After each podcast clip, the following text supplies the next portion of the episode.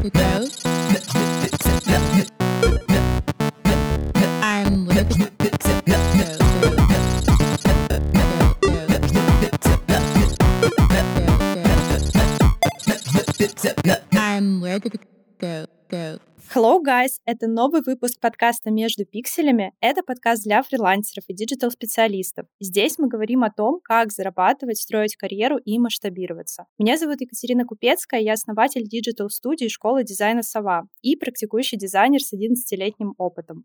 Go. Довольно часто мне задают вопрос относительно того, в какую категорию дизайнер хочет себя определить. Ну, то есть, например, я middle, senior или junior. И почему-то вот прям беспокоит этот вопрос, поэтому сегодня будем про это разговаривать. Я могу точно сказать, что гордиться нужно точно не определением себя в какую-либо из категорий, а именно тем, что у вас есть внутри, то есть какие знания, какие скиллы и все прочее. Если мы представим, возьмем весь срез IT, не обязательно дизайнеров, это могут быть программисты и так далее, есть определенные критерии, по которым вы можете определить себя в какую-либо из категорий. То есть я сейчас вам не назову из серии «Вы должны знать фигму» или «Вы должны знать, допустим, как сделать user flow» или что-то типа того. Я вам э, скажу именно критерии и качества, которые точно вас определят в нужную категорию, и качества, которые определяют, когда вас собеседуют или просто общается с вами заказчик. Так вот, junior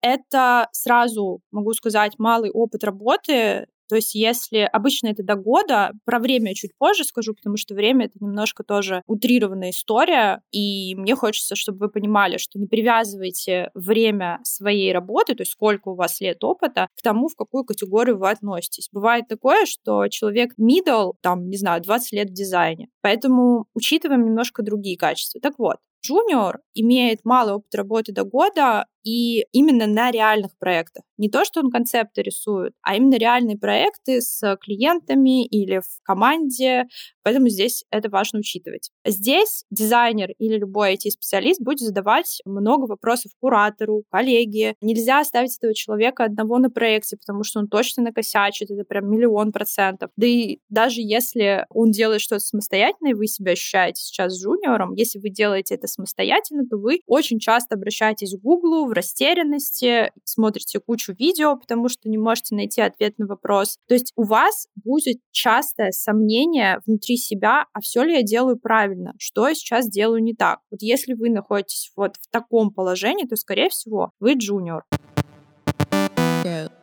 Далее, middle. Есть уже какие-то кейсы реальных проектов, опыт работы в команде или с клиентов. Здесь уже вопросы возникают, но они возникают реже. Он тоже может смотреть видео и советоваться с коллегами и так далее, но уже имеет большую свободу в реализации проекта самостоятельно. То есть представляем, да, проект, когда с вами не работает какой-то дизайнер, вас никто не курирует, вы делаете все сами, но плюс-минус вот у медла бывают все-таки отчеты перед э, ментором или там проектом и так далее. То есть все равно какое-то возвращение, кураторство и вопросы, они присутствуют, но уже не на таком уровне, как у джуниора. И в этой позиции я могу сказать, что человек может зависнуть очень долго и не понимать, как ему дальше развиваться. Но про то, как развиваться, чуть-чуть попозже поговорим.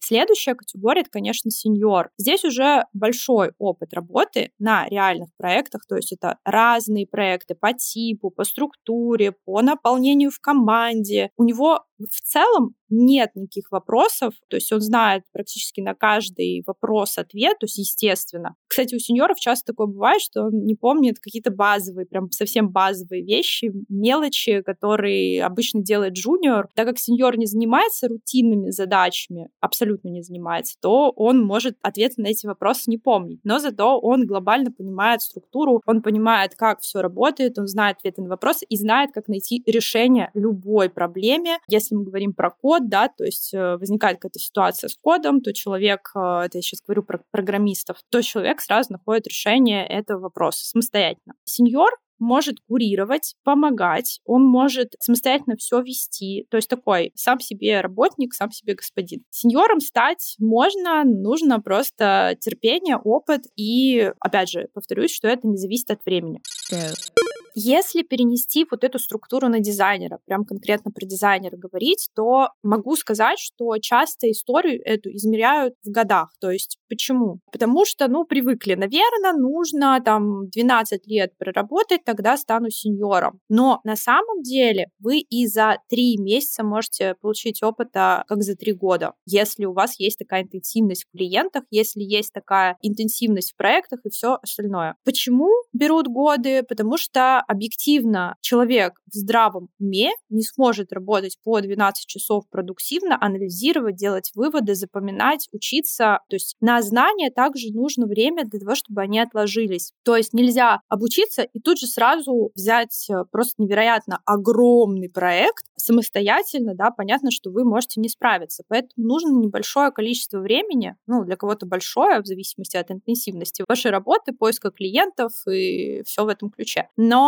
сразу могу сказать, вы можете стать сеньором и за два года. Если вы работаете каждый день, в здравом количестве времени. И если у вас есть какие-то промежутки на отдых, на усвоение знаний, материалов, и также хочу сказать, что проекты, они ведь не реализуются за одну неделю. Бывает большой проект, он может длиться полгода. И, естественно, как вы можете получить опыт, если проект еще не окончен. Поэтому часто берут годы. И если объективно посмотреть на моих учеников и как они развиваются, могу сказать, что вот период э, джуниора может проходить в течение года. То есть вы еще такие неопытные в течение года, но из-за количества проектов через год вы уже можете ощущать себя на медла. Опять же, все сильно индивидуально, очень сильно зависит от качества человека, от того, как он впитывает информацию, от того, какая у него насмотренность, от того, как приходят к нему клиенты, что он для этого делает. Если вы лежите трупиком, то, естественно, результат никого не будет.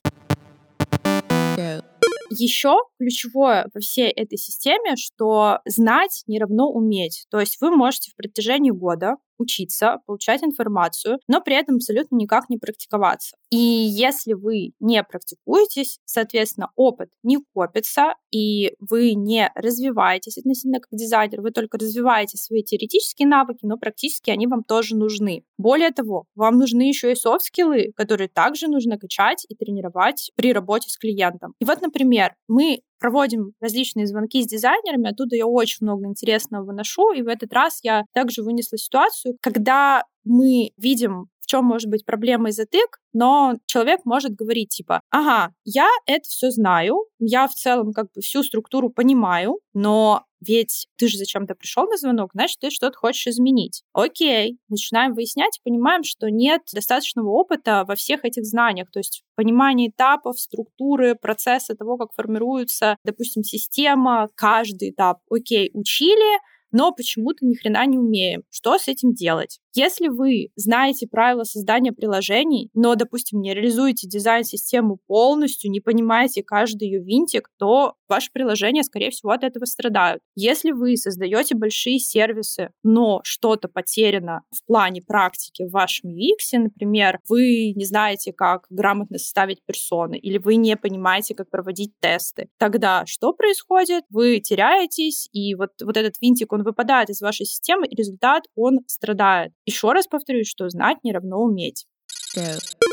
Еще раз, важна практика. Если вы даже идете на обучение, а вам не проверяют работы или, допустим, ставят проверку для галочки, это абсолютно не то. Вы должны практиковаться на максималках. Собственно, на курсе UX и приложения у меня 50% теории, 50% практики. Причем практика такая, чтобы полностью отработали все этапы UX, разработали систему, не было страшно. Меня там девчонки, мальчишки создают по 50 страниц и более сервисов и отрабатывают каждую деталь мира мелочь. Когда мы доходим до дизайн-системы, то мы просто каждый винтик создаем. И некоторые приходят и говорят, Кать, а можно вот я не хочу дизайн-систему, я там UX не хочу изучать, можно я вот сразу приложение это перескочу? И начинаю выяснять, что знают из UX, знают там какие-то кусочки. Дизайн-систему никогда не создавали с нуля полностью. И, конечно, приложения от этого будут страдать. Я хочу выпускать хороших специалистов, которых будут забирать руками и ногами, поэтому не вижу смысла преподавать мобильные интерфейсы без знания UX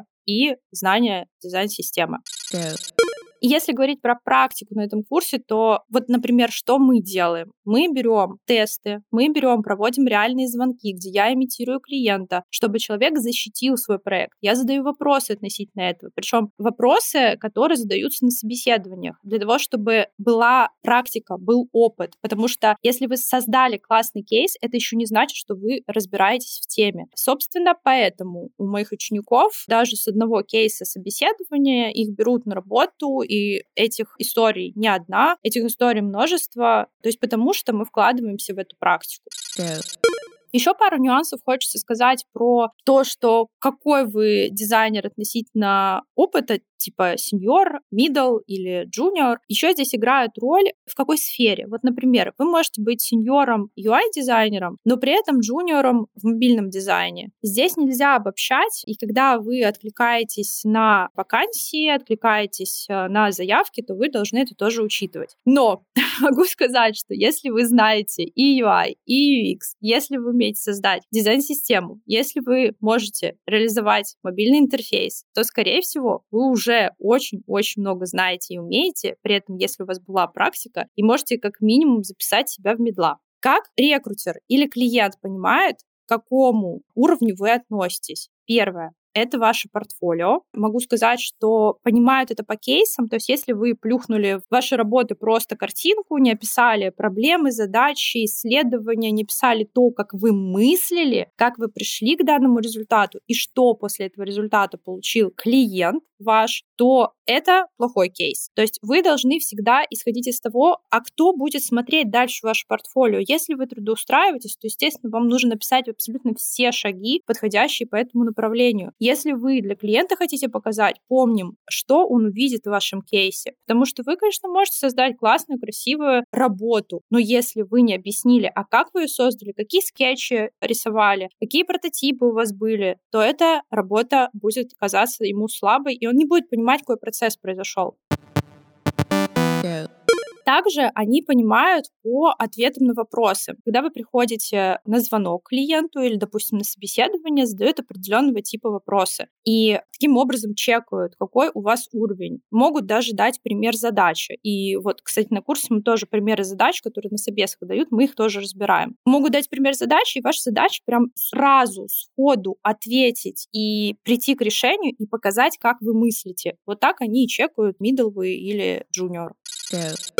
Также поведение. Помните, я постоянно говорю про уверенность, про продажи. Вот если вы не уверены в себе, в своих силах, то, конечно, это поведение очень легко считывается, и вас просто не возьмут, потому что если они, допустим, ищут сеньора, вы идете, вы джуниор, и вы, ну, как бы ощущаете себя, допустим, на медла, но при этом вы джуниор, и вы идете без какой-либо уверенности, то, конечно, вероятность того, что вас возьмут на эту должность или предложат работу, она очень низкая. Но могу также здесь развеять миф того, что джуниоров не берут. На самом деле огромное количество кейсов среди моих знакомых и среди моих учеников, что даже если джуниор, если себя правильно показать, если правильно предоставить портфолио, ответить на вопросы, то вас возьмут на вакансию медла, например, и даже на вакансию сеньора, потому что когда компания пишет огромное количество э, информации в том, что им требуется от дизайнера, ну, как бы это не всегда соответствует реальности. Они просто ищут золотую рыбку, а может быть, это золотая рыбка вы.